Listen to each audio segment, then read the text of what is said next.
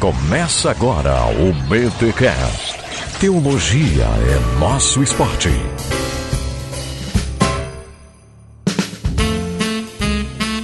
Muito bem, muito bem, muito bem. Começa mais um BTcast, o de número 277, o especial de Natal. Eu sou Rodrigo Bibo e eu tenho que terminar o ano cantando a fim de que se chamem, a fim de que se chamem, a fim de que se chamem Carvalhos de Justiça. Eu ia cantar a parte do ano aceitável do senhor, mas eu ia desafinar mais do que o normal, aí eu poupei vocês disso. Que bom. Ok. Muito obrigado. Aqui é o Mac e mais 44 anos o Bibotalk faz jubileu. Nossa. Olha, foi seco. Aí ele volta pro Bibo, como é que fica?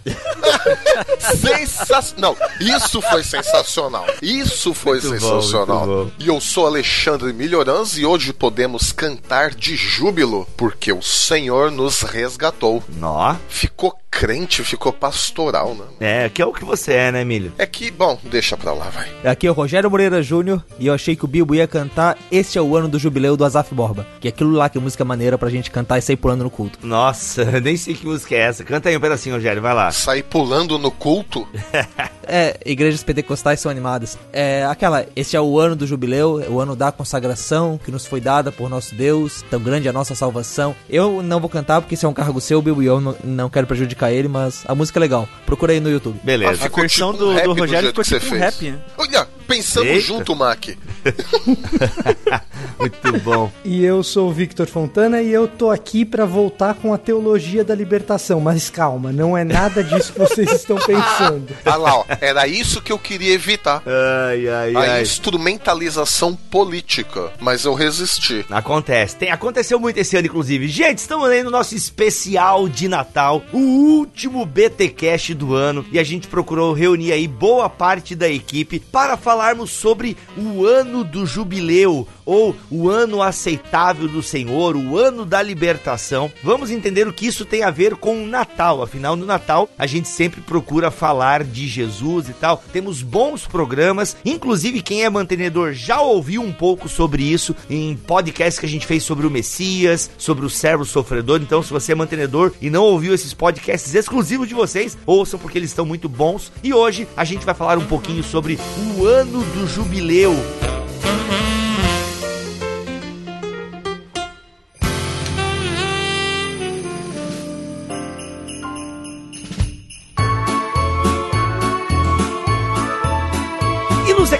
Dessa semana, tenho aqui Carol Bazo. Seja bem-vinda, Carol, mais uma vez. Obrigada, Bibo. E agora está aqui para fazer aí um comunicado, um anúncio bem importante a todos vocês que querem estudar teologia. Estão pensando, nossa, ano que vem, 2019, eu vou começar um curso em teologia. E muita gente me pergunta, Carol, Bibo, onde é que eu estudo? Como é que eu faço e tal? A gente costuma dar algumas dicas e eu descobri uma dica muito boa e por isso a Carol está aqui. Carol, fala pra nós aí o que que você veio falar aqui pra galera do BTcast nesse recado paroquial. Gente, eu tô aqui para falar da Escola Convergência, que é a nossa escola online de teologia. A gente tem, já tá um ano aí, já temos mais de 150 alunos com a gente, de diversos lugares do Brasil e do mundo. A gente já tem gente de Moçambique, da Alemanha, da Itália, Estados Unidos. A gente tem uma galera estudando. 100% online, Carol. 100% online. É, a gente trabalha com ensino aqui já faz mais de 15 anos. A gente tem escolas presenciais aqui, que é o CPP, o curso de preparação profética, tem outras escolas. E muita gente pedia pra gente fazer uma escola online, a gente começou e tá dando super certo. A gente tem um curso de dois anos, que aí tem disciplinas diversas, é um curso pensado assim como um pacote completo pra você literalmente assim mudar de vida. É, não é só um curso de teologia, a gente não tem questão do MEC, nada disso. É um curso pra te posicionar como um cristão. É um curso de teologia e vida cristã. Então a gente tem matéria desde Sermão do Monte, História da Igreja, Evangelho, Ética Cristã e Ministerial. Foi uma matéria que a gente teve fantástica. Quase não se fala sobre isso hoje em dia, né? Como que o cristão tem que se comportar, tanto no ministério quanto no trabalho. É, a gente fala sobre reino de Deus, escatologia. Então é bem diverso esse curso de dois anos que a gente oferece. Mas a gente também está começando a fazer cursos avulsos. Então você pode entrar no nosso site e ver algumas, alguns cursos que você pode fazer rápido. Tipo módulos, assim. Por exemplo, eu vi que o Igor Miguel é um dos professores de vocês aí. Isso. O Igor é professor do curso de dois anos. Ele tá dando, gravou um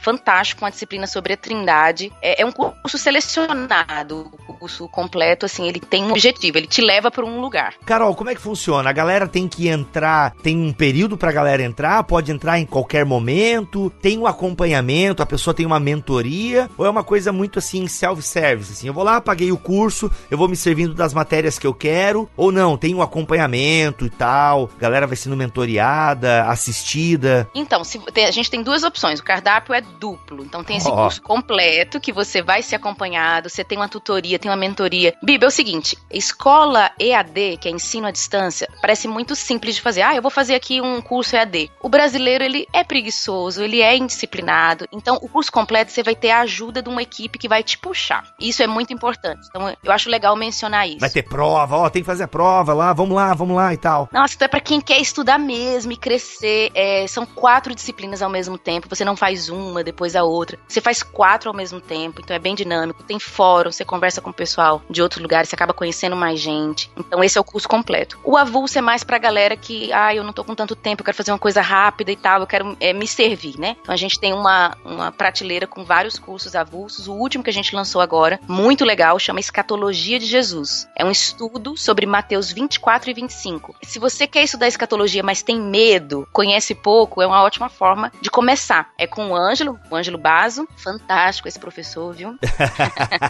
É, Meu marido. é, ele, ele me falou que a escatologia dele é a escatologia do Senhor dos Anéis. Eu tô curioso. É muito louco. É, estudar com o Ângelo é maravilhoso. É loucamente maravilhoso. Então ele vai versículo por versículo de Mateus 24 e 25, explicando de uma forma básica e devocional a escatologia. Então tá fantástico esse curso. E, Carol, uma coisa que as pessoas perguntam é muito sobre linha teológica e tal. Eu sei que muitas vezes quem se define se limita, como diz o outro, né? Mas daria pra responder essa pergunta? Qual é a linha teológica que vocês seguem e tal? Ou mais ou menos, é, como é que o mosaico de vocês é composto aí? Nossa, ótimo nome mosaico, porque a gente tem professores, são de diversos eh, ministérios diferentes, diversas linhas diferentes, mas a gente conseguiu fazer um curso que é tipo esse mosaico aí, não só de temas e assuntos, mas de professores também, né? Então você citou o Igor e tudo mais. É, não é um curso denominacional, tá? É um curso interdenominacional, mas nossa confissão, a gente é reformado, mas a gente também é continuista, né? A gente crê nos dons do Espírito e tudo mais. Então, se você quiser conhecer nossos valores, no que, que a gente crê, tá lá no nosso site, é escolaconvergência.com.br. Olha aí, muito bom. Gente, Escola Convergência, curso de teologia online, 100% online, né, Carol? Isso. 100% online. E vocês pensam em fazer alguma conferência aí, ó. Já tô dando umas ideias aí, ó. Conferência, escola convergência, pra gente se reunir e tomar café junto, Carol. Faz alguma coisa aí em 2019 pra gente se ver. Vamos fazer. A gente faz todo ano, a gente reúne os alunos todo ano. Agora em novembro a gente teve uma, foi super legal, ver gente do Pará, do Sul. Oh, Foi, que legal. Foi fantástico ver como que a internet ajuda, né, Bibo? É demais, é demais. Eu tô Internet, assim impactada com isso, como que Deus é glorificado por meio das tecnologias. A gente tá muito feliz com esse trabalho. Legal, gente. Então, quer estudar teologia, dois anos, mentoriado, porque, galera, é o seguinte: EAD é pra quem quer estudar mesmo, tá? Ah, vou fazer EAD aqui que é mais fácil, meu amigo. Nada disso. Ainda mais como a Carol falou, e isso eu achei um ponto bem positivo. Você ser mentoriado, você ter ali, né, professores que vão te acompanhar. Meu irmão, é muito bom, porque a vantagem do EAD, você pode estudar a hora que você quiser. Você pode, ah, eu vou ler agora aqui o apostilo, o livro que foi indicado e tal. Mas, mano, você você tem que fazer as coisas, você tem, você é acompanhado, isso é muito bom. Então, quer estudar teologia 100% online em 2019? Escola Convergência. O link para você saber mais, valores e tudo mais, está aqui na descrição deste BTcast. Vocês estão nas redes sociais, Carol? Estamos, Escola Convergência, no Instagram e Facebook. Olha aí, Escola Convergência, Instagram e Facebook. Os links estão aqui também na descrição deste podcast. Carol, é isso. Escola Convergência, então, tem tanta opção do curso contínuo quanto módulos. Carol, olha só, lembrei, lembrei. É, a pessoa pode entrar a qualquer momento? Não, né? Tem um período de inscrições, né, Carol? Exatamente. Para o curso de dois anos, a gente está abrindo agora as matrículas para começar em fevereiro. A gente abre duas vezes no ano para o curso completo, para galera que quer entrar numa jornada mesmo de crescimento. Ó, isso é muito legal que passa essa seriedade, tá? Não é assim, ah, entra a hora que quer. Não, isso é uma coisa, gente, aqui é organizado. Você tem um período pra entrar e vai ter um período pra sair também. Muito bom, muito bom mesmo. É isso, gente. Escola Convergência, o seu curso 100% online de teologia. Obrigado, Carol. Valeu, Bibo!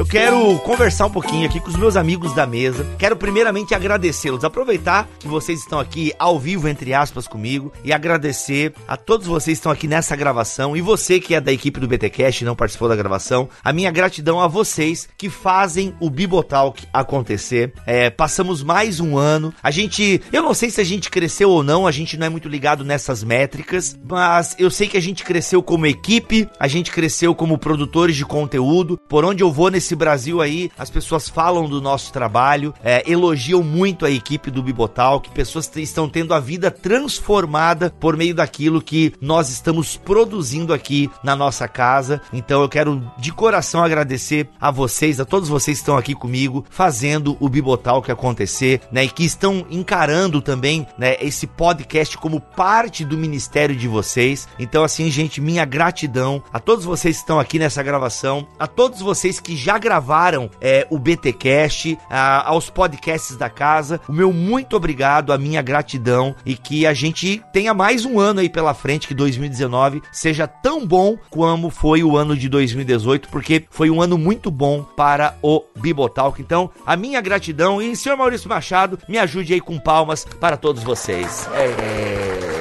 E eu quero deixar aberto esse espaço aqui do projeto. Gente, é especial de Natal. Segura que daqui a pouco o conteúdo vem. Mas eu quero deixar aberto esse espaço aqui para vocês que estão na gravação. Caso alguém queira falar alguma coisa, externar aí alguma palavra, pode ser até de lamento, enfim, né? Fica aberto aí. O meu único lamento é não poder participar de todas as gravações, cara. Ah, mas isso o pessoal entende, né, Melho? Inclusive o pessoal até ouviu bastante você e o Victor agora nesses últimos episódios, que eram umas gavetas que a gente tinha e a gente foi soltando agora. E eu acho que isso o pessoal já entendeu, Milho. Quem tá maratonando pergunta: Meu Deus, o Max sumiu. Meu Deus, cadê o Alex? É, aí depois ele chega no episódio que a gente explica: Não, ó, o pessoal não tá mais participando porque tá assim, assim, assado e tal. Acho que o pessoal tá pegando essa dinâmica, né? Apertem os cintos, o Mac sumiu, né?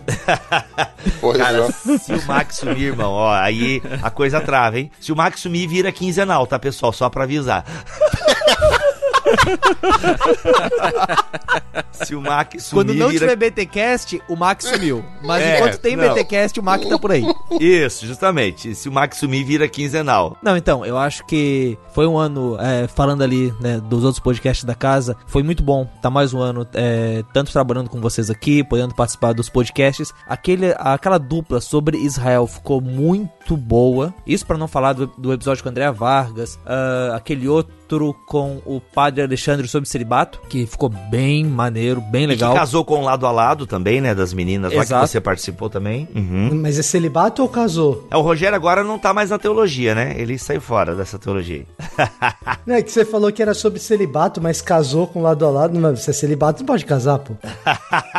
Caramba. É um casamento Eu místico. caí nessa agora.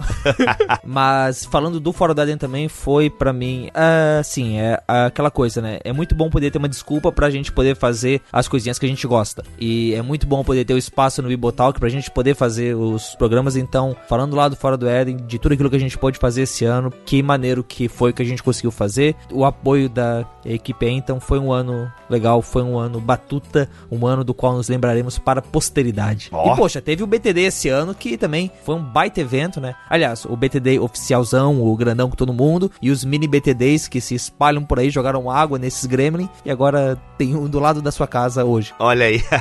muito bom, muito bom. Não, Rogerinho, muito massa e tu fez um ótimo trabalho com o Fora do Éden, cara. É inegável a evolução, enfim. Parabéns mesmo pelo teu trampo no Fora do Éden, muito bom. E chegou entre nós Cacau Marques com a sua internet de fibra ótica que continua uma porcaria. E aí, Cacau, o ano passou e a tua internet não, não melhora, hein? Cara, tava tudo bem até hoje, velho. Não sei o que aconteceu hoje. Ah, mas é o inimigo se levantando, cara. São as astutas saladas do inimigo, irmão. e aí, Cacau, seja bem-vindo à gravação deste podcast. A gente abriu aqui um espaço pra quem quiser falar como é que foi o ano, sobre o Bibotalk, enfim. Tá, tá aberto aqui, momento. Alguns se calaram que não estavam preparados para isso, mas que você chegou aqui e vai ter que falar alguma coisa agora, já que, Foi um né? voto de protesto. Meu voto é de protesto. e aí, Cacau, como é que foi? Como é que está sendo Ovelhas Elétricas? Foi tudo bem, cara. Foi muito legal. Esse nosso primeiro ano, a gente começou no final do ano passado, né? Foram só dois episódios, eu acho, ainda no ano passado. E o resto foi esse ano. Foi muito bacana. Quantos podcasts você gravou esse ano, Cacau? Uns 82? Nossa, não sei, cara. não, meu, meu ritmo tá baixando, né? Tá baixando, né? E Mac e Victor, vocês então, voto de protesto, é isso? Eu agradeço pela oportunidade. Isso foi bem assembleiano, hein? Isso, cara, isso é muito padrão na Assembleia. Eu agradeço pela oportunidade em nome do Senhor Jesus. muito bom, gente. Não, eu que agradeço. Enfim, vamos então para esse episódio, mas antes eu quero incentivar você, querido ouvinte, a explodir a área de comentários desse podcast em bibotalk.com. Vá lá. Gente, é o momento de você agradecer o Bibotalk, agradecer a Deus. Se você quiser nos xingar, olha aí, ó. É, como é o nome do guri? Não, não vou falar o nome do guri aqui. Você que é o chato que persegue a turma do Bibotalk aqui, irmão, eu te bloqueei, mas a galera não te bloqueou. Vai, que pode comentar que acho que eu bloqueei ele no site. Não, não bloqueei não. Comenta aí, irmão. Comenta. É a história aí, ó. E quem comentar, coloca o e-mail, porque eu vou estar sorteando um livro capa dura. Não sei qual livro ainda que eu não olhei na biblioteca aqui, mas vou estar sorteando um livro capa dura especial de Natal aí. Mas onde que eu comento? Em bibotalk.com, meu irmão, tá bom? Vamos então para o episódio Sobe a Simone Mack. Não é sonho. Digam aos seus pais que chegou a liberdade. Victor Fontana, a gente tá com essa pauta aqui sobre o ano do jubileu no nosso especial de Natal e meio que essa pauta surgiu lá nos BTcasts M's que nós gravamos ao longo deste ano de 2018. BTcast M, pra você que não sabe, é um podcast exclusivo pra quem apoia financeiramente este ministério. E aí lá a gente comentou alguma coisa e você também está escrevendo ah, alguma coisa sobre o ano do jubileu e você achou que isso se encaixaria num especial de Natal. Então, Victor, ambiente-nos aqui porque nós estamos falando sobre o ano do jubileu num especial de Natal. É, respondendo a tua pergunta de maneira simples e rápida, a resposta fácil para sua pergunta é a seguinte: porque Jesus, quando falou a respeito do ministério dele mesmo, fez referência ao ano do jubileu. Então, quando Jesus foi descrever o que seria o seu ministério, lá em Lucas capítulo 4, ele faz referência precisamente a esse ano do jubileu que está no capítulo 25 de Levítico e que a gente vai falar mais dele hoje aqui. Então, essa é a resposta curta. A resposta longa é escute o podcast porque hoje a gente vai falar bastante sobre isso. ah, muito bom. A gente pode começar lendo o texto de Lucas 4, Victor? Oh, e achei que você ia falar Lu- é, Levítico 25. Não, aqui, aqui a gente bagunça com o cano, milho. Essa, esse negócio de ler primeiro o Antigo Testamento. Não, a gente faz igual, igual líder de célula quando você chega e pergunta: ah, por onde eu começo a ler a Bíblia e tal? Aí o cara chega e fala, pelo Evangelho de João. Aí começa, no princípio era o verbo, já começa é super fácil, né? Cara, e se eu te falar que eu era desses, eu não vou. Eu não tenho vergonha. Eu era. Não, não, começa a ler o Evangelho de João. Cara, todo mundo já foi desses, velho. É, e, né? E, e tem, e tem gente que continua sendo, também não vejo tanto problema É, nisso. não. Agora eu tenho falado do Lucas Atos. Não, cara, lê Lucas e Atos pra você ter um panorama do ministério de Jesus e da igreja e tal. Então eu tô, eu tô Lucas Atos, eu tô na fase Lucas Atos agora. Eu sempre falei de Apocalipse, porque lá Nossa. mostra bem a questão da resistência como cristãos que a gente deve oferecer. Tamo junto, Milho. Ah, vocês estão loucos. Da Apocalipse o novo convertido, vocês estão loucos. É pior que da Rebecca Brown, tá louco? Não, não tô comparando Deus com Rebecca Brown, mas é. Enfim. Pois é, cara, É. olha isso!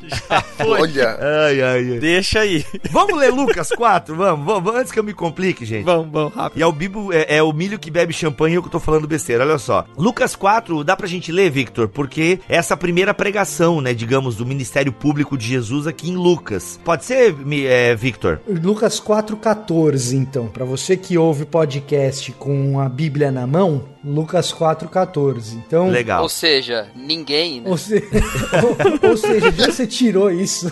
Cara, tem gente, ó, eu não sei, a Jaque hoje em dia não faz isso. Não, porque o pessoal ouve podcast lavando louça, fazendo compra no supermercado, dirigindo, não dá pra ficar mexendo com a Bíblia. Sim. Mas tem gente que ouve, cara. Pelo menos tinha. Eu lembro que a Jaque, né, do, do, do delas, da Mundo Cristão e tal, ela, na época, quando ela descobriu o BTcast, mano, ela ouvia com um bloquinho de anotação, Bíblia aberta. E eu acho que tem gente que faz isso ainda, tá? Porque, mano, aqui, aqui tem informação, entendeu? ó, Ô, louco. Ei, Milho, então te- vamos terminar o ano ouvindo você ler a Bíblia, né, com aquela sua voz aí de Darth Vader aposentado. Por favor, lê pra nós aí, capítulo 4, a partir do versículo 14. então tá. Do 14 ao 19. Bom, então eu vou ler utilizando a minha versão preferida, NVI, Lucas 4, verso 14. Jesus voltou para a Galileia no poder do Espírito, e por toda aquela região se espalhou a sua fama. Ensinava nas sinagogas e todos o elogiavam. Ele foi a Nazaré, onde havia sido criado, e no dia de sábado entrou na sinagoga, como era seu costume, e levantou-se para ler. Foi-lhe entregue o livro do profeta Isaías, ele abriu e encontrou o lugar onde estava escrito: O Espírito do Senhor está sobre mim, porque ele me ungiu para pregar boas novas aos pobres. Ele me enviou para proclamar liberdade aos presos e recuperação da vista aos cegos, para libertar os oprimidos e proclamar o ano da graça do Senhor. E aí? Bom, então vamos lá.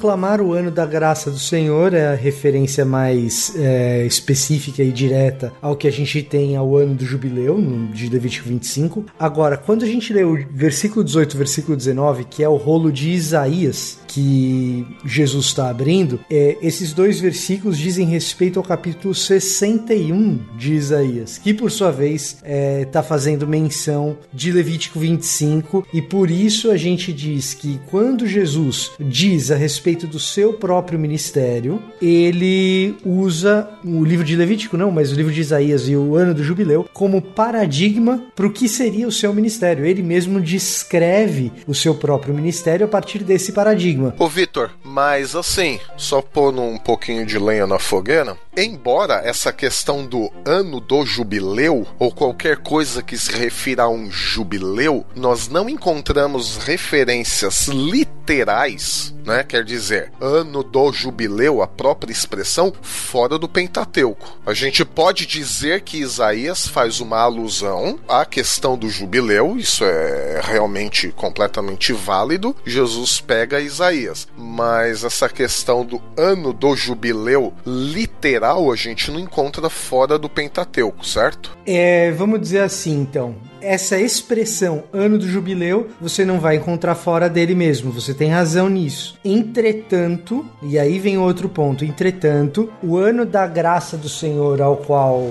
Isaías se refere, a gente entende que é o ano do jubileu e assim não resta dúvida a respeito disso. Não é uma mera alusão na qual existe probabilidade de ser outra coisa por causa de um rapax legomenon que aparece em Isaías sim, 61. Sim. A gente pode depois tratar disso com mais profundidade quando a gente tratar a passagem de Isaías 61, né? mas você tem um rapax legomenon ali em Isaías 61, que é a palavra doror. E por isso a minha brincadeira no começo do episódio de resgatar a teologia da libertação. Que deror é uma palavra no hebraico que designa, né, que é traduzida como libertação, que só aparece em Isaías 61, nesse episódio. E Jeremias, não? Ah, Jeremias acho que 37. Jeremias 34. Sim. 34. E Ezequiel, não é isso que você ia falar. É. É por isso que eu gosto de você, cara. É, tá vendo só? para com isso, continua, para com essa rasgação de seda. É, vamos começar a falar francês aqui também, aí já virou, aí virou Babel. não, mas Rapax Legomenon não é francês, não. Não, eu digo, eu sei. eu tô brincando, eu tô brincando. Vocês não começam a rasgar seda em francês aí, pô. E é o termo usado para libertação em Levítico 25, né? E nessas outras passagens, inclusive Jeremias 34, a referência é uh, ao Código de Santidade e ao, e ao Ano Jubileu também, né? Não é sonho. Digam aos seus pais que chegou a liberdade.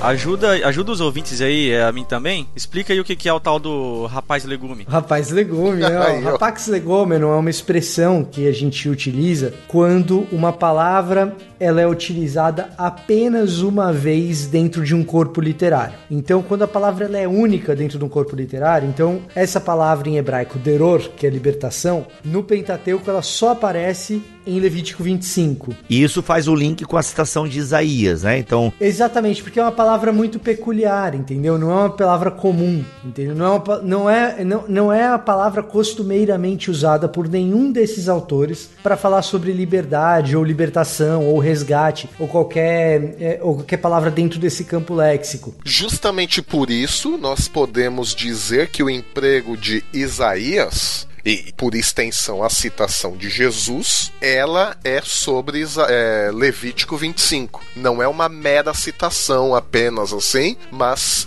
eles, Isaías e posteriormente Jesus, estão fazendo uma referência direta a esse texto de Levítico capítulo 25. Ô Victor, a gente pode, a gente pode fazer a seguinte ligação entre as coisas. É, se eu tiver afobado, tu me controla aí. Mas assim, nós temos lá Levítico 25, né? Que é instituído tanto o ano sabático quanto o ano do jubileu. Né? O, ano do o ano sabático, né? Ou seja, no sétimo ano a terra descansa e depois, sete vezes sete anos, né? Tem tem todo o descanso da terra, e a gente vai explicar depois o que é o ano do jubileu, mas perdão da dívida, restauração das terras e por aí vai. E a gente tem o que? Na história de Israel, a gente não tem o cumprimento desse ano do, do jubileu, né? Mais seja, ou do- menos, mais ou menos. Mais ou Calma, menos. Calma, É, então, a gente vai enfim. chegar lá, peraí. Vai chegar lá, né? A gente. Não, só pra te corrigir então, já aqui agora, porque isso é rápido. Não é que na história de Israel a gente não tem o cumprimento do ano do jubileu. Na história de Israel, a gente não tem evidência do cumprimento do ano do jubileu. Isso. O que é diferente de dizer que nunca foi cumprido. Pode até ser que em algum momento tenha sido, mas a gente não tem registro disso. E os registros que a gente tem são precisamente dos profetas denunciando Israel por não cumprir. Agora, não significa que nunca tenha acontecido, a gente não sabe. Boa, boa. E aí o que acontece? E já no capítulo 26, até o Moisés profetiza que se vocês não cumprirem, vai dar ruim. E aí o que que tem? A gente tem no livro de Isaías, o ano do jubileu é citado, né? Ou a ideia do ano do jubileu é restaurada e é colocada num contexto em que se fala do ungido do Senhor, é isso? É, tá, então vamos lá. Vamos fazer, porque assim, esse link, o porquê que isso tá ligado com Jesus, por que que já Isaías coloca o ano, né, aceitável do Senhor, esse ano do jubileu, já numa expectativa de alguém que virá, porque talvez isso mais um ponto que denuncie que o povo não estava cumprindo, né, essa, é, esse mandamento do Senhor e tal. Pra gente poder fazer o link com Jesus tá dizendo, ó, mato no peito e sou o cara que veio cumprir aí, e que e veio ser o ano aceitável do Senhor e tal. Assim, o que acontece é o seguinte: não só em relação ao ano do jubileu, mas em relação a toda a lei, o que acontece, o que acaba acontecendo é que Jesus ele cumpre a lei. E o ano do jubileu, ele é uma espécie de evento climático da Torá. É um dos. Então ele acaba sendo usado como paradigma aqui, tanto em Jesus quanto nessa expectativa messiânica, da parte de um Messias que seria capaz de cumprir a lei que Israel não foi capaz de cumprir. É, então, assim, na verdade, isso não é tão diferente assim do resto da Torá, mas de uma, eh, de uma certa maneira é uma espécie de tomar a parte pelo todo, sabe? Como é uma parte climática e muito importante, o poeta Isaías, esse é um trecho poético, ele não tem como citar o Antigo Testamento inteiro, ele não tem como citar a lei inteira, nem o Deuteronômio, nem o Levítico inteiro, ele não tem como citar, e aí eu já perceba que eu tô fazendo um, um recorte, Antigo Testamento inteiro, depois a lei inteira, já é um recorte, que ele não consegue citar, né, num, num trecho tão curto, numa poesia, num poema, aí ele não consegue citar Levítico e Deuteronômio inteiro, já fiz outro recorte, aí eu vou fazer outro recorte aqui, ele não consegue citar o Código de Santidade inteiro, tô fazendo outro recorte, o que é o Código de Santidade? São os preceitos legais de Levítico, especificamente que se referem ao, a como o povo deveria se manter santo, que a gente compreende aí de Levítico 17 até 26. Ele, ele não consegue citar o código de santidade de Levítico inteiro, então o que, que ele faz? Ele pega o clímax desse código de santidade e usa o clímax desse código de santidade usando a parte como todo. Agora, é, essa parte é uma parte fundamental, e por ser uma parte fundamental, a poesia funciona e a compreensão é, do que aquele Messias, do que aquele ungido faria, ela vem à tona para quem lê.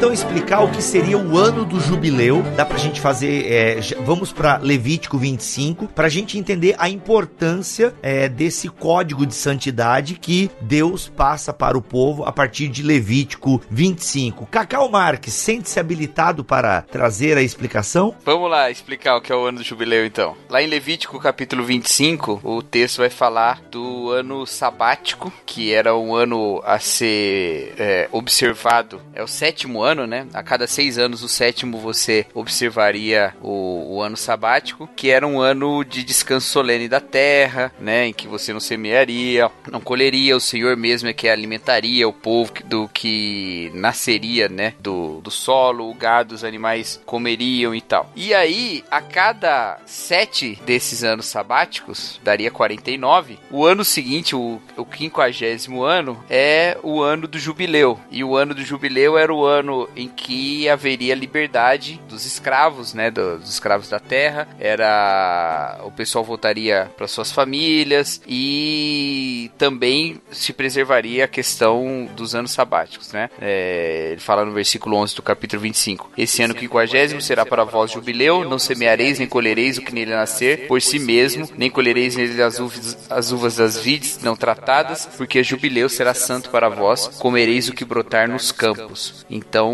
era, uma, era um ano de libertação mesmo, igual o Victor falou aí, né, da palavra que aparece aqui. Aí tem toda uma questão sobre, sobre o preço dos escravos em relação a quantos anos passou. Bem interessante isso, mas aí é área de economia, né? O Victor fala melhor.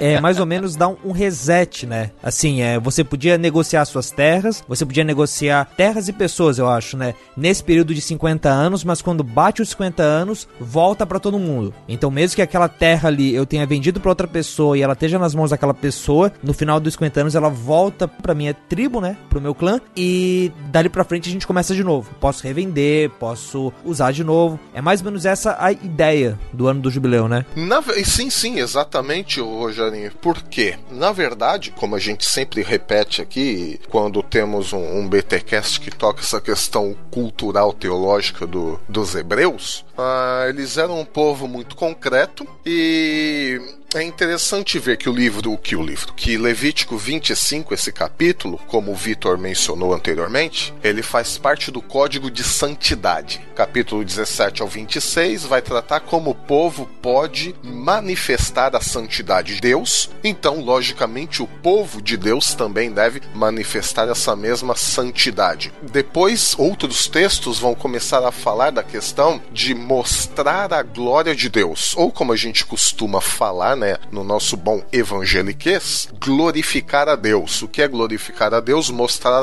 a glória de Deus. O que é a glória de Deus? A essência de Deus, a presença de Deus. Onde? No meio do seu povo, no meio da sua criação. Então, como essa questão do jubileu fica no código de santidade de Levítico, nós temos também essa questão dos sete anos, né? E depois sete vezes sete ainda, né? Por que sete anos? Sete anos é aquela questão, os hebreus marcavam como uma só unidade de tempo, um período de sete anos. Toda aquela questão também da sacralidade do número 7, e no ano do jubileu nós temos o 7 vezes 7, que é como se fosse um. Eu chamaria isso de um superlativo da santidade, ou seja, mostrar a presença de Deus de uma forma nunca vista antes. Ah, então, por isso que você tem esse perdão total, essa liberdade total. Depois, Isaías coloca lá no capítulo 61 a questão do Messias. Ora, quem é o Messias? É o representante de Deus, físico, humano, no meio do seu povo. Deus ele mesmo no meio do seu povo. Toda aquela questão do Emanuel, Jesus como Messias de Deus, que vai manifestar o que? A plena presença de Deus no mundo, a plena santidade de Deus no mundo, a plena glória de Deus no mundo. Então, essa é a maneira como eu enxergo a questão dessa lei sobre o jubileu, Isaías 61 e o começo do ministério de Jesus. Jesus é o Messias de Deus, ou seja, Jesus é Deus que se manifesta plenamente, ou seja, o 7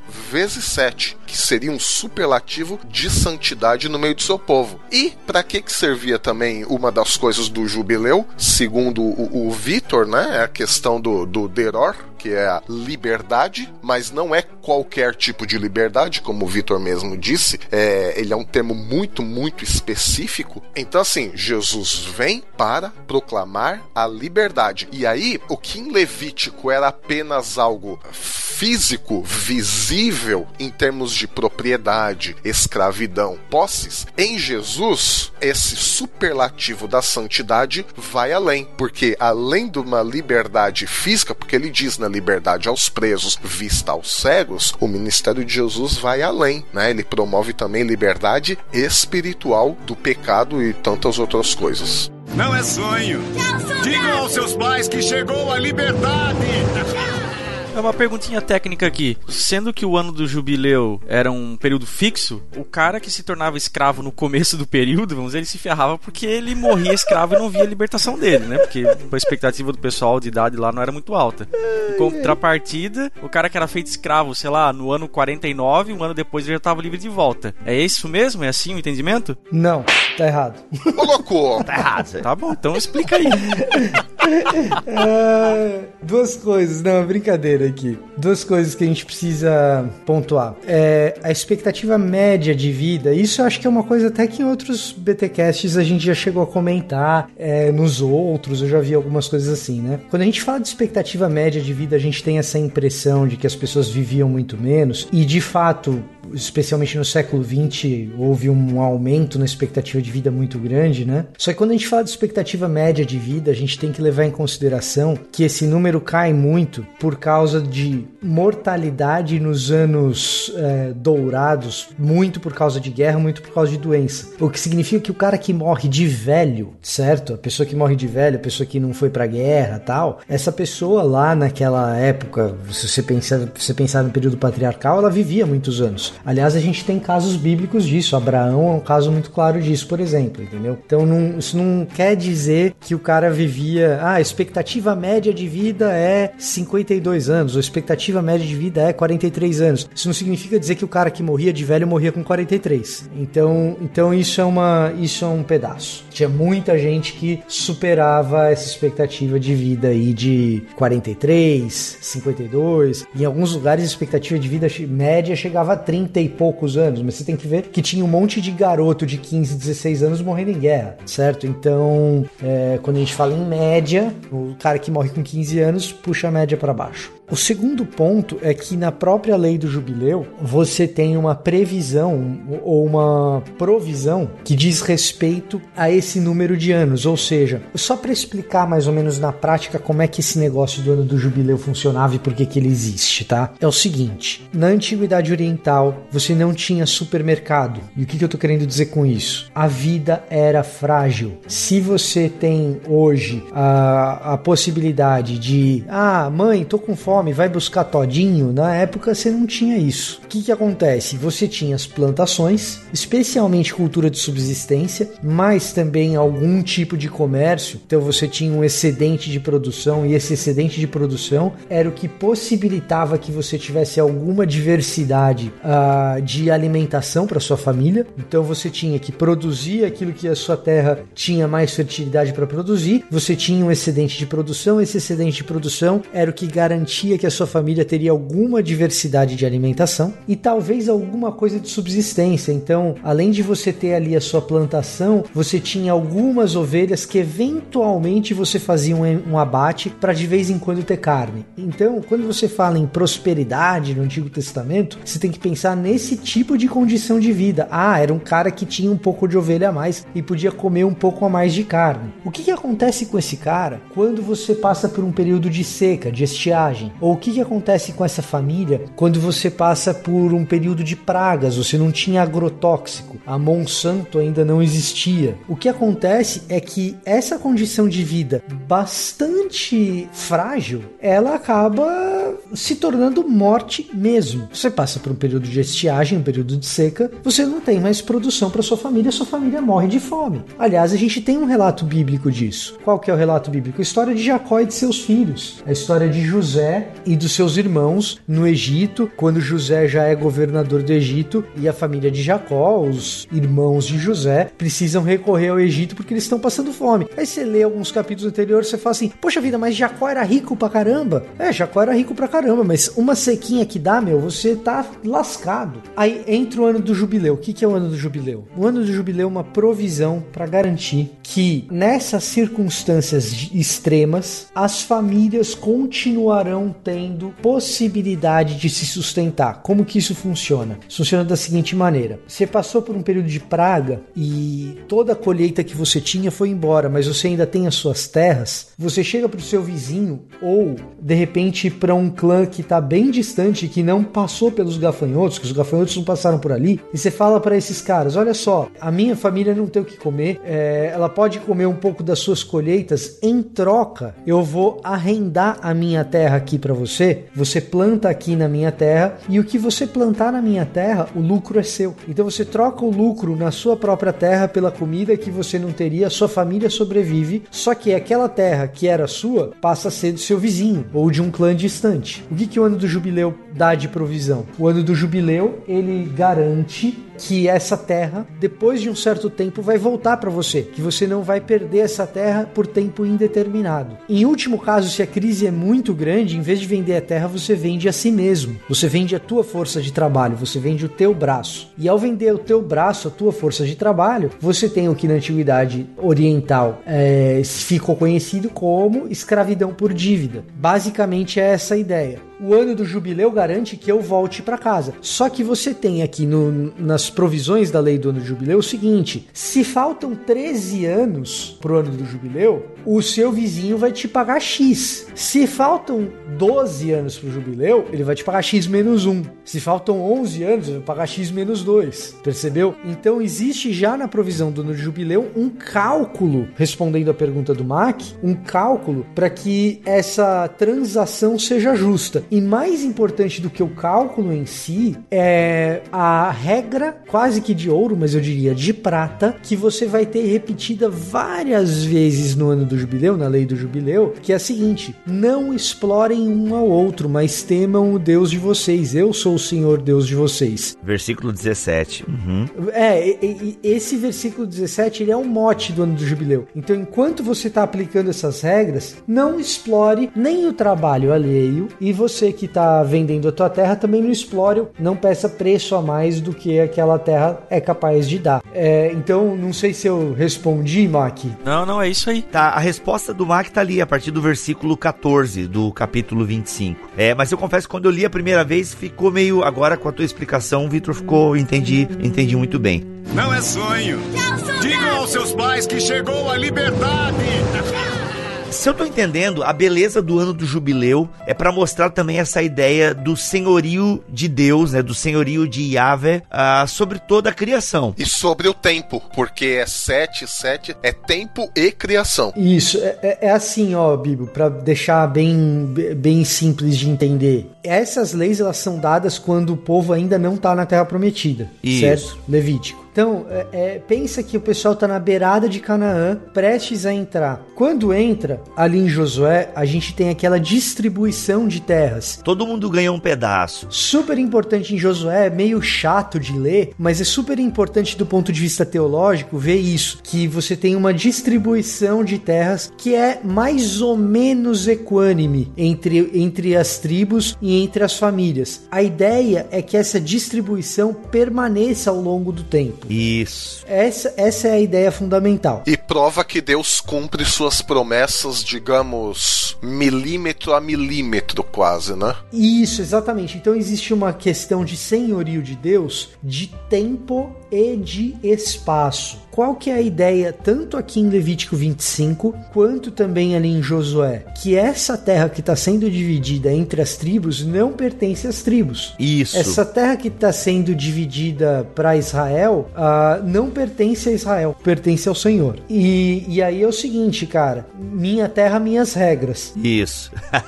Muito bom. É isso mesmo, é isso mesmo. Minha terra, minhas regras. E aí, a, a, só para concluir e voltando no que o Milho falou em, anteriormente, que é muito importante. Obrigado, Essas cara. regras, essas regras, é, a gente vai rasgar cedo em francês aqui. Vocês querem que a gente saia pra vocês ficarem sozinhos assim, aí rola um francês e tal. Continua, Vitor. Então, roda, roda Lavian Rose aí. É, aí. Na, na, voz da Lady Gaga. Da Lady Gaga ou da Edith Piaf? Não, eu quero da Lady Gaga, que eu sou fã da Lady Gaga agora. Mas calma, calma, gente, calma. Ah, continua, vai, vai. I was born this way. Aí Isso. acontece. Não, não! Não, gente, é o filme Nasce uma Estrela. Eu gostei desse filme e ela tá muito bom no filme. Para de ficar aí com essa poker face aí. Tá bom. Gente. Aí o que acontece? Essa regulação que ela é fundamentalmente econômica é uma lei de economia, né? Essa lei que ela é fundamentalmente econômica, ela aponta para alvos mais transcendentais. Certo? O que eu tô querendo dizer com isso? Alguém poderia pensar que aqui a gente está falando meramente de justiça social e economia. E na verdade a gente está falando de justiça social e economia, talvez não com a ideia de justiça social que a gente tenha no século XX, mas uma ideia de justiça no âmbito socioeconômico da antiguidade oriental, e a gente não pode cometer anacronismos nesse sentido, mas a gente está falando de justiça e de economia apontando para um sentido mais O que, que eu estou querendo dizer com isso? Essa regulação econômica ela aponta para outras coisas, como por exemplo o fato das pessoas retornarem às suas famílias. Então, é, o que, que acontece? Quando chegar o ano 50, você não comemora isso simplesmente como um ano importante para vocês. E você que está perdendo terra, não fique triste. Quando chegar no ano 50, você vai tocar as trombetas e você vai anunciar no meio da rua e sair gritando no meio da cidade. Esse é o ano de libertação, esse é o ano do jubileu, porque quem tava fora tá voltando para casa. É, ele começa com essa celebração, né? Ele começa com essa celebração do até do perdão, não tem essa ideia do perdão? Exatamente, mas é, é, é, tem a simbologia do perdão, que é o dia da expiação, né? O dia que é celebrado isso é o dia da expiação. Toca trombeta e tal tal, né? Façam, é, façam soar a trombeta na terra de vocês no dia da expiação, que é o dia que o sumo sacerdote faz o sacrifício por todo o povo, por perdão de todo o povo. É pura graça, né, cara? É pura graça. É uma coisa maravilhosa. Não é sonho. Digam aos seus pais que chegou a liberdade. Na verdade, retomando aquele ponto onde você citou a questão Deus é o Senhor do tempo e da criação, no ano do jubileu, a cada 50 anos, essas duas coisas caminham juntas. Porque, ah, ao meu ver, no, no, no seu próprio tempo, no tempo de Deus, Deus devolve a dignidade humana, essa questão mais transcendental que o Vitor estava falando agora há pouco, né? Deus devolve a dignidade humana que as relações entre os próprios seres humanos haviam quebrado. É Deus devolvendo a dignidade para sua criação. Exatamente. Então o que, que acontece? Essa manifestação econômica da libertação divina, ela faz, ela promove ali mesmo, naquele aspecto econômico, naquele âmbito econômico, ela promove ali mesmo diversos aspectos transcendentais do perdão de Deus na humanidade. Por exemplo, ela liberta o escravo que pode voltar para sua família, então você tem uma restauração familiar ali. Pensa na criança que foi criada sem o pai, é o pai voltando, certo? Isso é,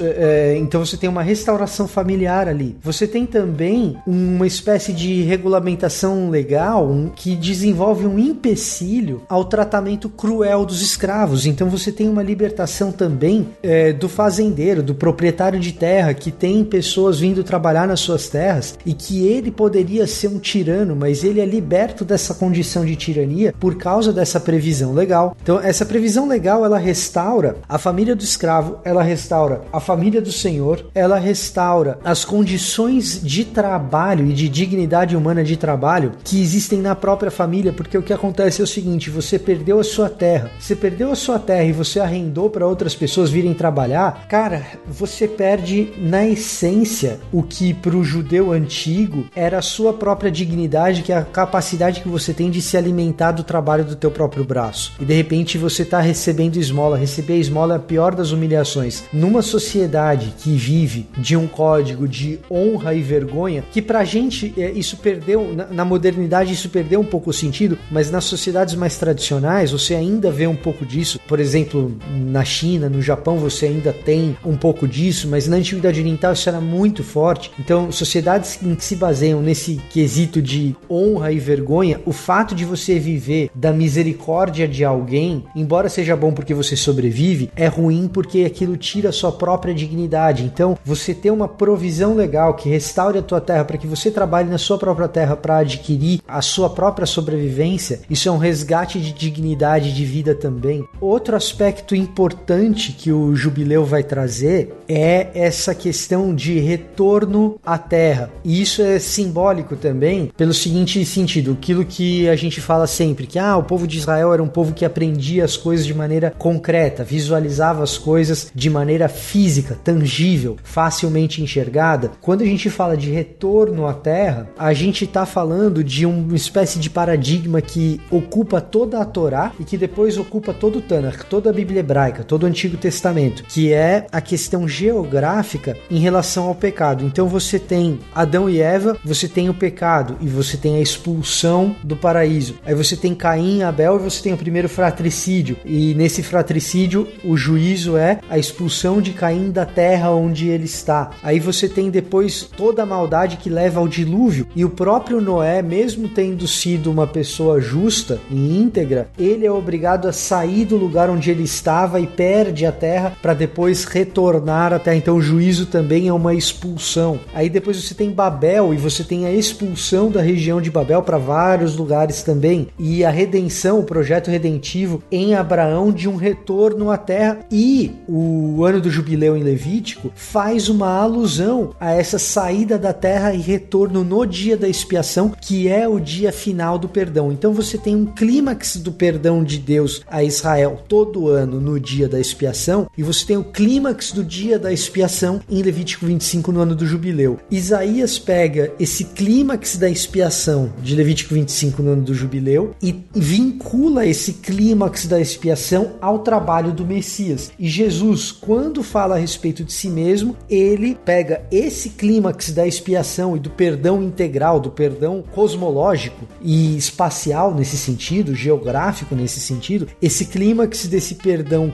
é, cosmológico, Jesus traz para si e diz que é ele mesmo que vai executar aquilo. Por isso que nos profetas pós-exílicos, as nações estarão reunidas em Jerusalém, que era símbolo da presença de Deus. Então todo o povo de Deus estará reunido no lugar que representava a presença de Deus no meio do seu povo. Então é, é por isso que no começo eu também falei sobre essa questão do superlativo da santidade. Isso tudo representa o que? A maneira máxima da representação da presença de Deus no meio do seu povo. A gente vai ver isso quando? Em Apocalipse, quando todos estarão reunidos em um só lugar diante de Deus. Então essa é uma ideia que toda a Bíblia, a gente vê que toda a Bíblia ela retoma essa questão de um só povo, um só lugar, um só Deus uma só fé. Então, isso tudo, essas ideias estão todas reunidas de Gênesis a Apocalipse. Thank you.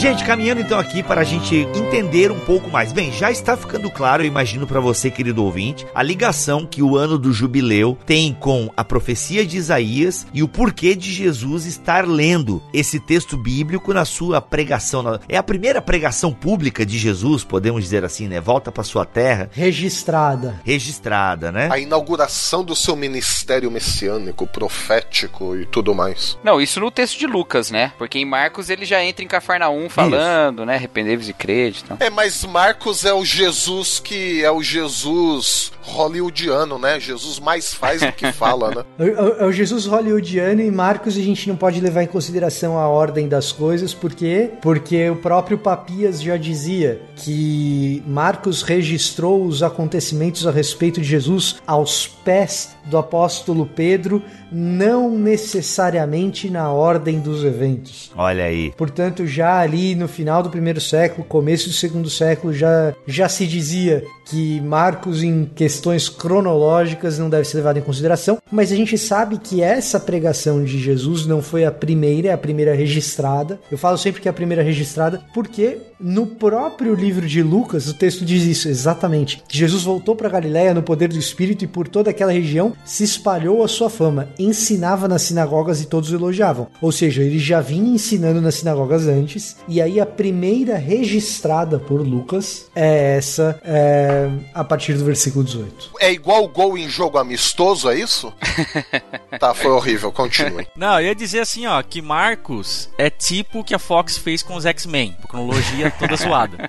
Ai, ai, ai. É. E Lucas é o, o MCU, o Universo Marvel. Que ainda também se perdeu na data com o filme do Homecoming, mas tudo bem. Isso é um outro detalhe. Não, mas e aí a gente vai falar o seguinte, cara, os evangelhos são tipo isso daí mesmo, salve Stan Lee, né?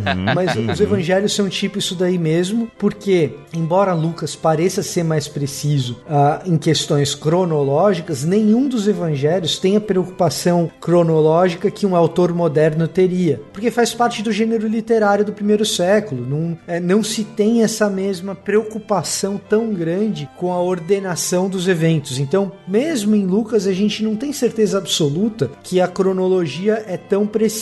A gente tende a entender que é mais precisa pelas próprias declaração, declarações de Lucas a respeito da precisão que ele deseja inferir ao texto, Hum, Da sua acrebia. né, que ele deseja imprimir no texto. Agora, isso, isso aí que você falou, Vitor, esse, esse texto que você destacou, é importante pra gente entender o que tá acontecendo nessa sinagoga também, né? Porque Jesus chegar lá não é uma sinagoga que ele frequente, ah, ao que tudo indica, mas ele já é colocado ali, já abre o livro, já lê e, pelo menos o comentário que eu li, diz que isso era algo que você fazia quando chegava algum rabino na, na sinagoga ali, né? Com alguma, alguma Notoriedade. é, alguma notoriedade, não necessariamente um superstar, né? Mas com algum reconhecimento. Então, e aí o chama pra fazer leitura, e a leitura dos profetas era costumeira nas sinagogas, né? Tanto que tinha só o rolo de Isaías, né? Alguém comentou, eu li em algum lugar, que até tinha o rolo de Isaías, tinha um papel, uma ocupação especial, né? Nessas leituras. Então, e possivelmente esse texto, inclusive, era o texto do dia, né? Não é nenhum texto assim que Jesus chegou e falou: Deixa eu ler aqui um texto pra vocês aqui que eu tô querendo falar. Era o texto, vamos dizer, do lecionário diário ali, né? Pega, traz e já fala, né? E, e diz que esse hoje se cumpriu essa, essa escritura, né? Não é sonho. Digam aos seus pais que chegou a liberdade.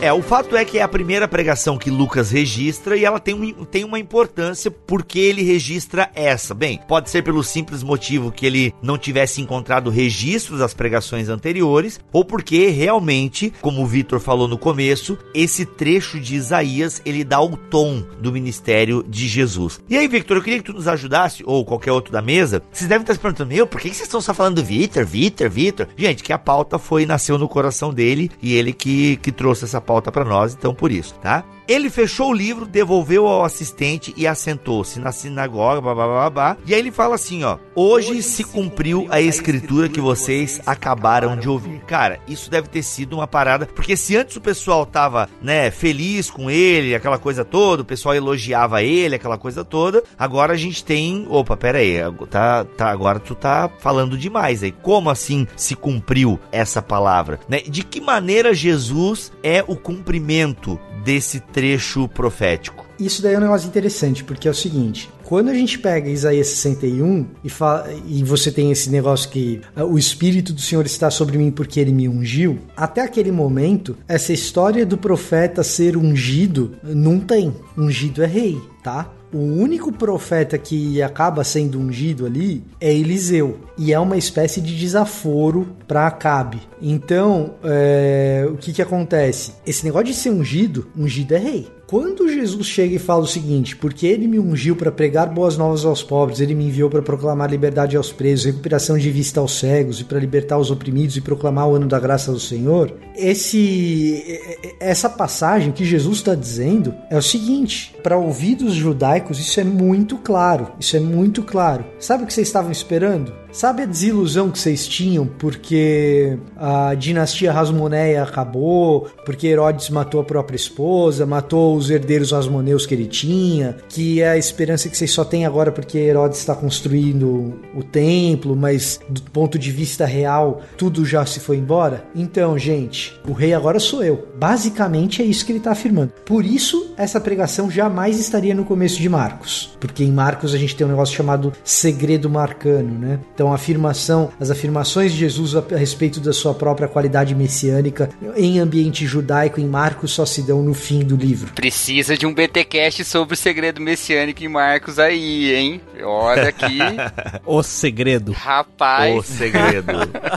O segredo messiânico. É, não, porque a todo momento Jesus manda a galera ficar quieto. Até em Lucas tem também um pouco isso, né? É, Jesus manda o demônio ficar, ô cara, para aí de ficar falando. Claro que o motivo é outro, né? Porque aqui Jesus, na sinagoga, já fala, galera, né? Eu tô aqui, eu sou o cumprimento, né? Então, assim, mas em Lucas, em Marcos é mais evidente, digamos assim, por isso que se fala até do segredo marcano aí, né? O segredo, o segredo de Marcos, o, como é que é? O segredo messiânico. É, o segredo messiano em Marcos ou o segredo marcano, é, pode, pode falar do jeito que você quiser. É que em Marco a galera tá marcando toca, né?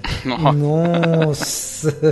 A última do ano, hein? A última do ano. Santo Foi Deus. bom. Nossa, é, não, tá, tá certo, bom. tá bom. Então, então o que acontece? É realmente um negócio chocante pra todo mundo ali. E aí as pessoas começam a se perguntar, ué, mas esse cara não é o carpinteiro? Não é o filho de José ali? Então, e aí começa essa questão de na própria Galileia, e Jesus é um cara meio esquisito, sei não, e a questão de Jesus não ser aceito no seu próprio, entre o seu próprio povo. Uhum. Ele cita a questão dos profetas e tal, até a questão, o título profético em Lucas, né, pelo lendo também é muito importante ah, na teologia lucana. E o texto vai terminar, na verdade, com Jesus é, meio que se retirando deles, porque eles levaram Jesus para jogá-lo né, do precipício, por conta dessa afirmação. Versículo 30, mas Jesus passou por entre eles e retirou-se. Bem, não sabemos aí se Jesus aplicou algum, algum olhar divino que a galera se intimidou e ele passou, se Jesus simplesmente fez tipo visão do Avengers, né? E se desmaterial- desmaterializou e passou entre a galera, ou enfim, não sabemos. Mas Victor, teologicamente falando agora, ou qualquer outro membro da mesa, de que maneira a gente vê isso então no ministério de Jesus, né? Esse espírito do Senhor estando sobre eles. A questão de pregar boas novas aos pobres, né? Como é que a gente pode ampliar esse conceito ou não há necessidade? É justamente pura, nua e crua, mas o Chico Milho chegou a, a desenhar alguma coisa ali no- na metade do programa sobre a questão do nosso pecado e tal, que o conceito é um pouco mais largo do que mera pobreza, né? Ah, ou a liberdade dos presos no sentido só material e concreto, né? Dá pra gente fazer umas leituras também mais da, da espiritualidade, afinal Jesus veio nos libertar da escravidão do pecado e tal. A gente consegue fazer essas leituras? Dá, até porque o próprio texto de Levítico já tem isso. Porque o ano do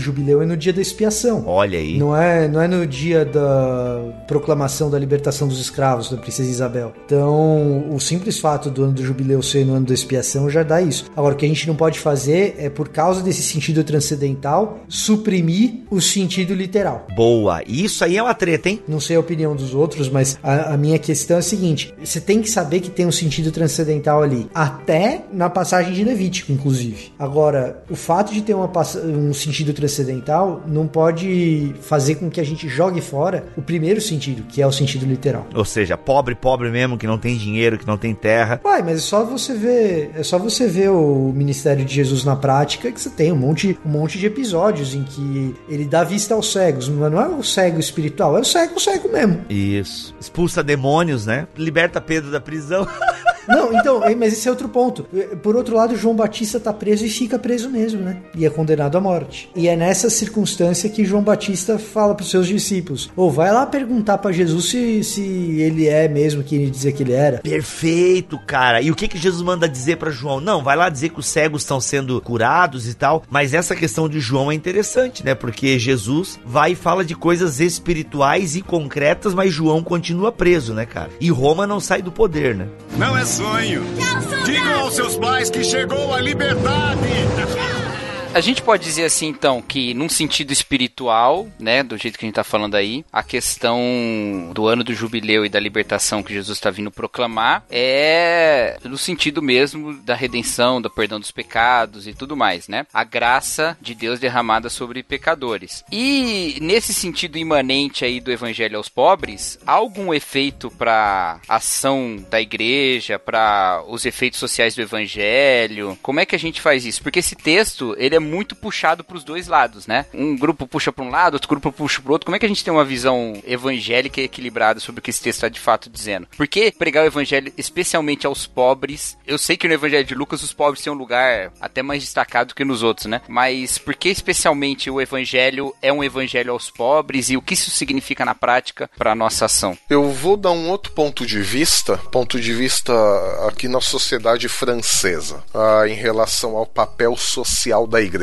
Aqui na França nós temos associação para tudo, inclusive aqui do lado de trás do, do prédio onde eu moro tem uma associação para moradores de rua. E todo francês, não estou falando imigrantes, é uma outra legislação, é outra coisa, mas todo cidadão francês que está com dificuldade socioeconômica, ele tem uma ajuda do Estado, eles chamam aqui de RSA, que você dá 400 euros por mês e você ajuda essa pessoa a conseguir emprego e a não precisar ficar mendigando nada na rua, né? Enfim, é também para não sejamos hipócritas, mas é também para defender os interesses dos mais ricos, claro. Mas a gente não pode negar que 400 euros para quem não tem nada ajuda pra caramba. Aí, a igreja, nessa questão, qual seria o papel dela aqui se o Estado provê todas as coisas? Mesmo porque a igreja, aqui como entidade religiosa, não pode fazer nada que esteja fora do âmbito de culto. Não pode nada no sentido legal. A lei proíbe uma igreja, qualquer igreja, qualquer agremiação religiosa, de fazer qualquer coisa social, porque em tese é o Estado que provê. Se prover bem ou prover mal é outra discussão, mas a igreja, entidade religiosa, não pode. O que algumas igrejas fazem? Criam associações culturais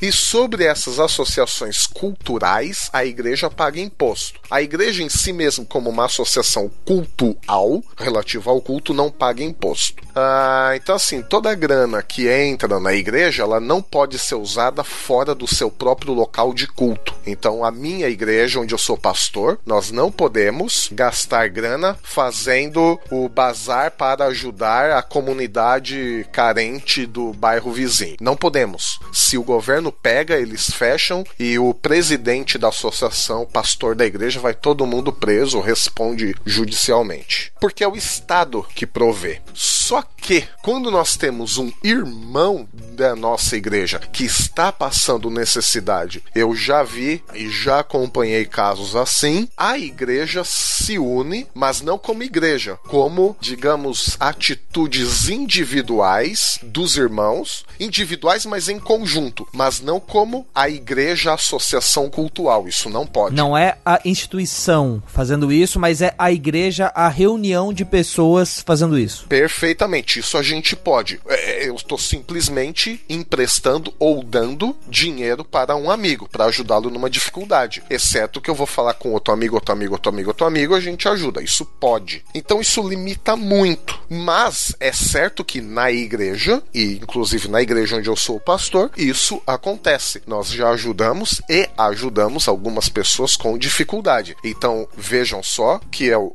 evangelho, né? Porque também seria inadmissível, ao meu ver, se nós estivéssemos lá todo domingo no culto ou estudos bíblicos, reuniões, enfim, cultuando, cantando, lendo a Bíblia e sabendo que irmãos da nossa comunidade, da nossa igreja passam necessidade. Ou seja, então vai para o aspecto social. Mas juntarmos a igreja para uma instituição social oficial, isso não pode. Então isso limita muito, mas ao mesmo tempo temos que ajudar e temos que encontrar meios para isso que sejam legais também. Claro que no Brasil é um outro aspecto, né? No Brasil a gente não tem esse, esse tanto de associação que nós temos aqui na França e a igreja acaba tendo um papel social importantíssimo que, ao meu ver, sim, caminha junto com a igreja. A igreja tem esse aspecto social, sim. É, eu vejo aqui, não sei se dá para fazer essa leitura, mas quando eu vejo essa questão da ação da igreja já no livro de Atos, né? A, a igreja, o pessoal vendendo os seus bens compartilhando com quem não tem. Eu vejo muito essa consciência. Não, o que eu tenho não é meu, né? É, eu vou vender aqui parte do que eu tenho para que o meu irmão, que comunga da mesma fé que eu, ah, não passe por essa necessidade. Eu vejo os escravos sendo bem tratados, não saindo da condição, na condição de escravo, mas sendo bem tratados,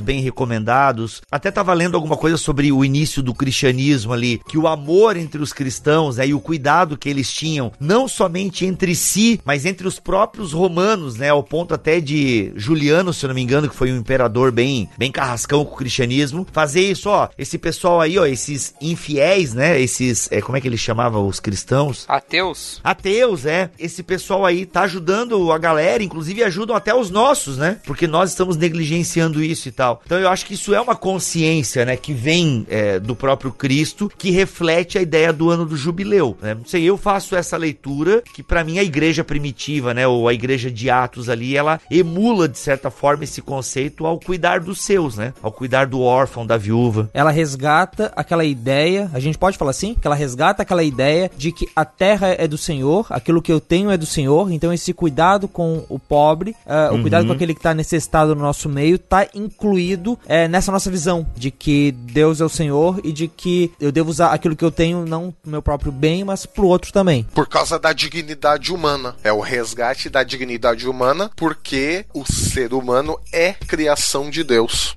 Não é sonho. Digam aos seus pais que chegou a liberdade.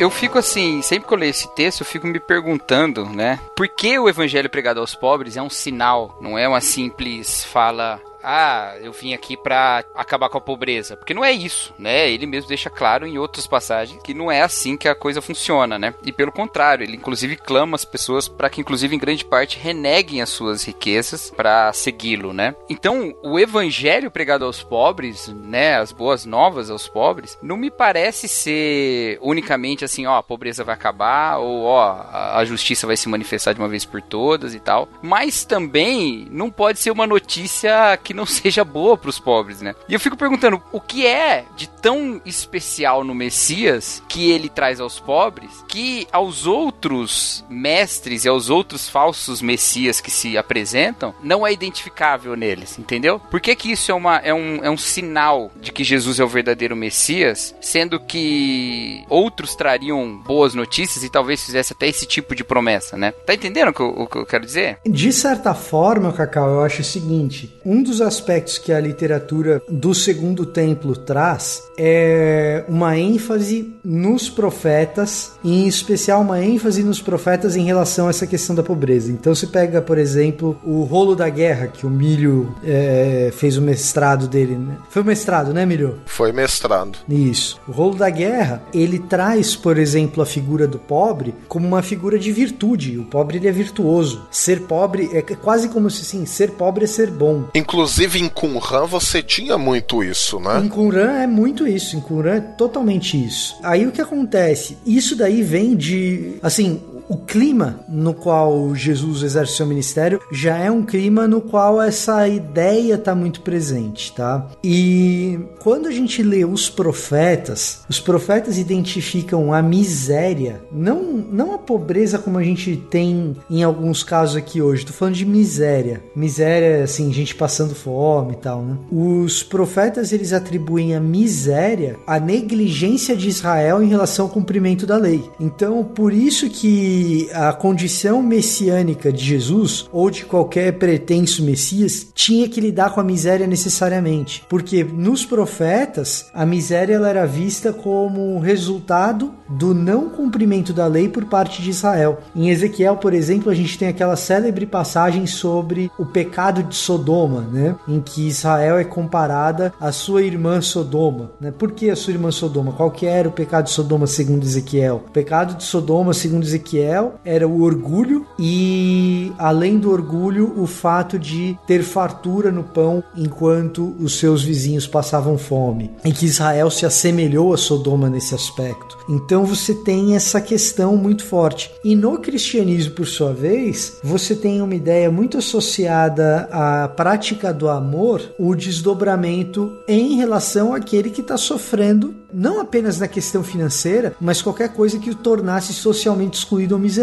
O evento que o Bibo citou, por exemplo, né, que é a praga de Cipriano, né? Então, isso já é um pouquinho posterior, é terceiro século, lá pelo ano 250 e pouco, alguma coisa por aí. Você tem uma, uma praga muito grande que provavelmente foi varíola, causou uma crise enorme e quem que cuidava de quem pegava varíola eram os cristãos e por isso os cristãos ficaram conhecidos como um pessoal diferente. Muita gente associa o crescimento do cristianismo a esse amor pelos doentes, colocando em risco a própria vida, porque uma pessoa pegava varíola e a própria família abandonava essa pessoa. Quem que cuidava dessa pessoa? Os cristãos. Aí depois de um tempo essa pessoa se curava, ela se tornava cristã, porque quem cuidou de mim foi cristão. Porque a vida que Deus me deu não é minha. Porque a vida que Deus me deu não é minha, o princípio é muito esse. Então assim, não é só uma questão do miserável financeiramente, né? É o miserável em todos os sentidos. Em última análise, aí eu já não tô mais na teologia bíblica, eu vou pra sistemática um pouco. Em última análise, eu gosto muito do conceito de miséria do Pannenberg. É, o Wolfhard Pannenberg, ele, ele diz que miséria é a condição da ausência de Deus em qualquer aspecto. Onde tiver ausência de, de Deus, a pessoa é miserável. Ah, então isso, você falando isso, Vitor, esse comentário do Pannenberg, tem aqui um pequeno trecho aqui do comentário de Levítico, da editora Vida Nova, que eu gostaria de ler, que vai de encontro a isso que você falou também, mas focalizando o ano do jubileu, que tem exatamente tudo a ver com o que você acabou de falar aí. Então o autor diz o seguinte: como nação santa, os seus corações e as suas mentes deveriam fixar-se em Deus e na sua santidade, e não deveriam pensar em termos de acumular vastos latifúndios no decorrer dos tempos, a fim de que não sucumbissem ao materialismo das nações circunvizinhas. Fecha um pouco o comentário meu. A consciência de que a terra é do Senhor e não nossa. Aí o autor continua: a interrupção no decurso normal da vida nacional, quer dizer, a cada 50 anos, forneceria uma oportunidade para o povo de Deus para a reflexão sobre os valores da aliança e faria a nação lembrar-se de que nem só de pão vive o homem, que também é um preceito do Pentateuco. E, e acho que isso destaca ainda mais a, a questão da reação, né, da sinagoga, né? Porque em primeiro, num primeiro momento eles ficam admirados com a sabedoria de Jesus Cristo, né? Olha a sabedoria dele, olha essas palavras de graça, né? O texto fala, né? O discurso de graça de Jesus, né? Tá escrito no 22. Todos o aprovaram e admirando-se das palavras de graça que saíam de sua boca perguntavam: "Esse não é o filho de José?" E aí Jesus fala sobre como essa salvação vem para os outros, né? Que aí ele vai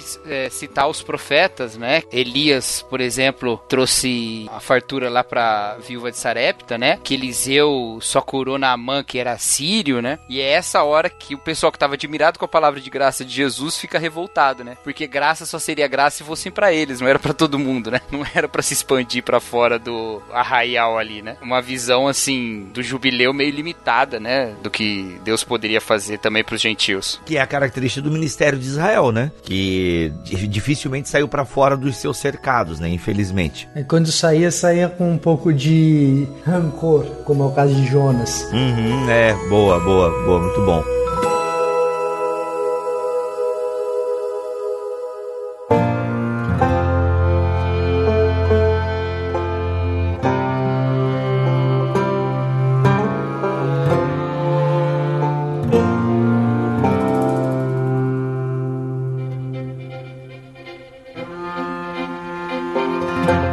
Maravilhoso, hein? Maravilhoso, ó. Maczeira surtando na edição. Ele até ficou quieto, né, Mac? O que aconteceu? Tudo bem, Mac? Eu tô dando menos trabalho para mim mesmo. Sensacional. Ai, ai, ai, muito bom. Gente, é isso. Foi mais um especial de Natal. Ó, ano que vem, aliás, é ano que vem, vai ter um livreto aí que você vai poder consumir sobre esse tema. Mas de antemão, o que, que a gente pode estar tá indicando aí? Leia, né? Leia com atenção o livro de Levítico no capítulo 25. Depois leia Isaías 61. Leia Lucas 4. Procure bons comentários bíblicos que eles já fazem bem essa ponte e tudo aquilo que a gente acabou de falar por aqui. Gente, eu sou o Rodrigo Bibo, vou ficando por aqui e só quero dizer uma coisa: teologia continuará sendo nosso esporte em 2019. E olha só, nesse ano teremos BT Cash em janeiro. Olha aí. Então vocês não terão férias. A gente para agora um pouquinho, Natal, aquela o ano novo ali, mas olha só, em janeiro, ou seja, no dia, não, dia 2 de janeiro não, né, gente? Vamos dar uma, vamos, é o dia da paz, né? É o dia 1. Um. É o dia 1 um que é da paz? É. Ah, então dia 2, irmão, a gente já tá lançando o BT Cash Plus para vocês. Então dia 2, dia 9, dia 16, dia 23 de janeiro tem BT Cash Plus rolando aí no seu feed, tá? Dia 30 também. E dia 6 de fevereiro nós voltamos com mais BT Caches pra vocês. E vai ser, já tá gravado inclusive, alguns BT do ano que vem, sensacionais. É isso, minha gente. É nós, tamo junto. Mais um ano se passou, muitas gravações, muitas risadas, muitos aprendizados e Deus sendo. É, Deus sendo fiel, não gosto dessa expressão, né? Porque dá a intenção que em algum momento ele não vai ser, né? E Deus foi. Sendo glorificado glorificado. Deus sendo glorificado. Sua presença sendo vista. Olha aí, por meio de nós, BTcasters, Bibotalk. Gente, louvado seja o Senhor por tudo isso. Fala, Mac, dá o seu tchau, depois o Rogerinho, depois o Victor e o Milho despede-nos aí com a benção é, jubilaica do final de ano. Ah, eu não vou dar, não? Tchau. Ah, o Cacau também, que tu chegou, tu não deu oi, aí também eu achei que não ia dar tchau. Ô, louco. Ignorado com sucesso. É o espírito de Natal, né? gente, aqui é o Mac e se você veio para esse episódio esperando que a gente ia falar do Corvo do Pica-Pau, tamo junto. E Feliz Natal e boas festas para todo mundo aí. Valeu. Eu sou o Cacau Marques e justificados dão frutos de justiça. Eu sou o Rogério Moreira Júnior e queria ter pensado numa frase tão bonita quanto a do Cacau, mas a... e não tão ridícula quanto a minha. Exatamente, o Cacau ele elevou muito o nível. Quem é que chamou esse cara pra cá? Mas. ele entrou sozinho, pior que a gente nem chamou. Exatamente. Santo Deus. Mas que Deus nos abençoe, que Deus nos ajude a confiar nele e a confiar que não só ele é dono da terra, mas como ele é um bom dono, melhor dono do que a gente, e ele cuida de nós, cuidou de nós em 2018 e o fará em 2019 também. Amém. Olha aí, já deu a benção até. Não, mas eu não posso não, não, não, sou pastor não, pô. Não, mas aqui agora é sacerdócio real de todos os crentes. Qualquer um pode dar a benção, irmão. Aqui não tem mais essa não. Aí, ó. Até, até porque qualquer um pode ler os capítulos finais de qualquer epístola de Paulo, então... É, sabe que na, na igreja eu, a minha a benção que eu dou é um misto do final de, da epístola de Paulo aos Coríntios e a de Paulo aos Efésios. Se, se Paulo tivesse escrito Efésios, ele ia ficar orgulhoso. Não, tô brincando, gente. tô brincando, brincadeira, brincadeira, brincadeira. Eu acredito na autoria paulina de Efésios. Pô, o cara acaba com o clima de Natal, né? Se a epístola aos Efésios realmente fosse aos Efésios, tudo bem. Ah, tá. Ah, não, agora começou. Pô, é igual aquele tio que começa a falar de política na ceia de Natal, né, cara? Acaba é. com o clima, né, irmão? É brincadeira, gente. Eu acho que foi Paulo mesmo. Até porque tem o argumento do Paul McCartney pra autoria paulina de Efésios, que outro dia eu compartilho com vocês. Caraca, senhora. Caramba. Meu Deus. E eu sou o Victor Fontana, e quando você assistir agora aquele seu filme da Disney sobre Natal, você já sabe que o verdadeiro espírito do Natal estava sobre o Messias para levar justiça a essa terra caída. Caraca, velho. O, o Victor acabou de dar, de dar o título do meu sermão de Natal desse ano. O espírito do Natal. Esse esse. Pode usar, gente. Se você tá, se você tá ouvindo esse BTcast antes de fazer a sua pregação de Natal, pode usar. E como a questão do jubileu se completa em Jesus, e nós estamos em Jesus, nós podemos dizer também o mesmo texto que está em Lucas 4, que o Espírito do Senhor está sobre nós, porque ele também nos ungiu para pregar as boas novas aos pobres. Ele também nos enviou para proclamar a liberdade aos presos e a recuperação da vista aos cegos, para libertar os oprimidos e também proclamarmos o ano da graça do Senhor, o ano do jubileu. Um feliz Natal Natal, um excelente 2019. Deus abençoe a todos. Amém. Amém. Amém. Amém.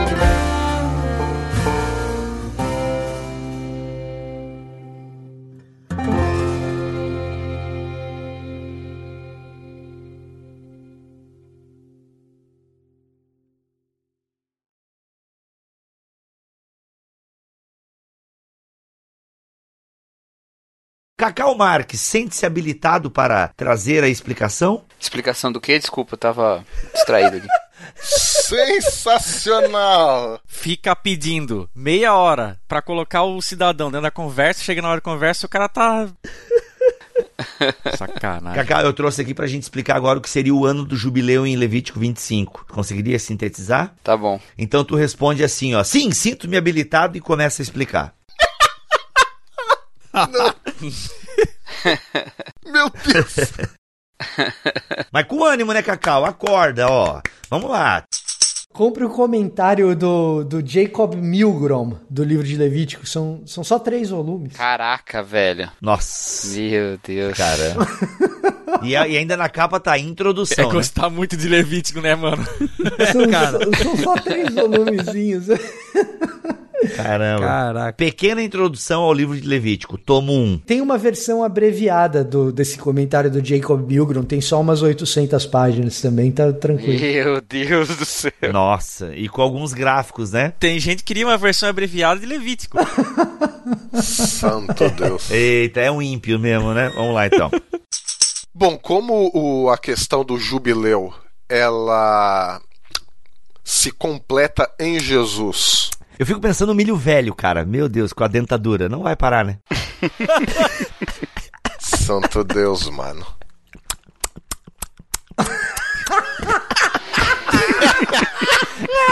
Esse programa vai ter meia hora de extras. É, porque o ano do jubileu.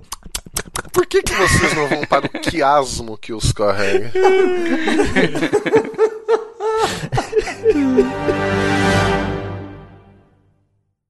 Este podcast foi editado por Mac Bibotalk Produções.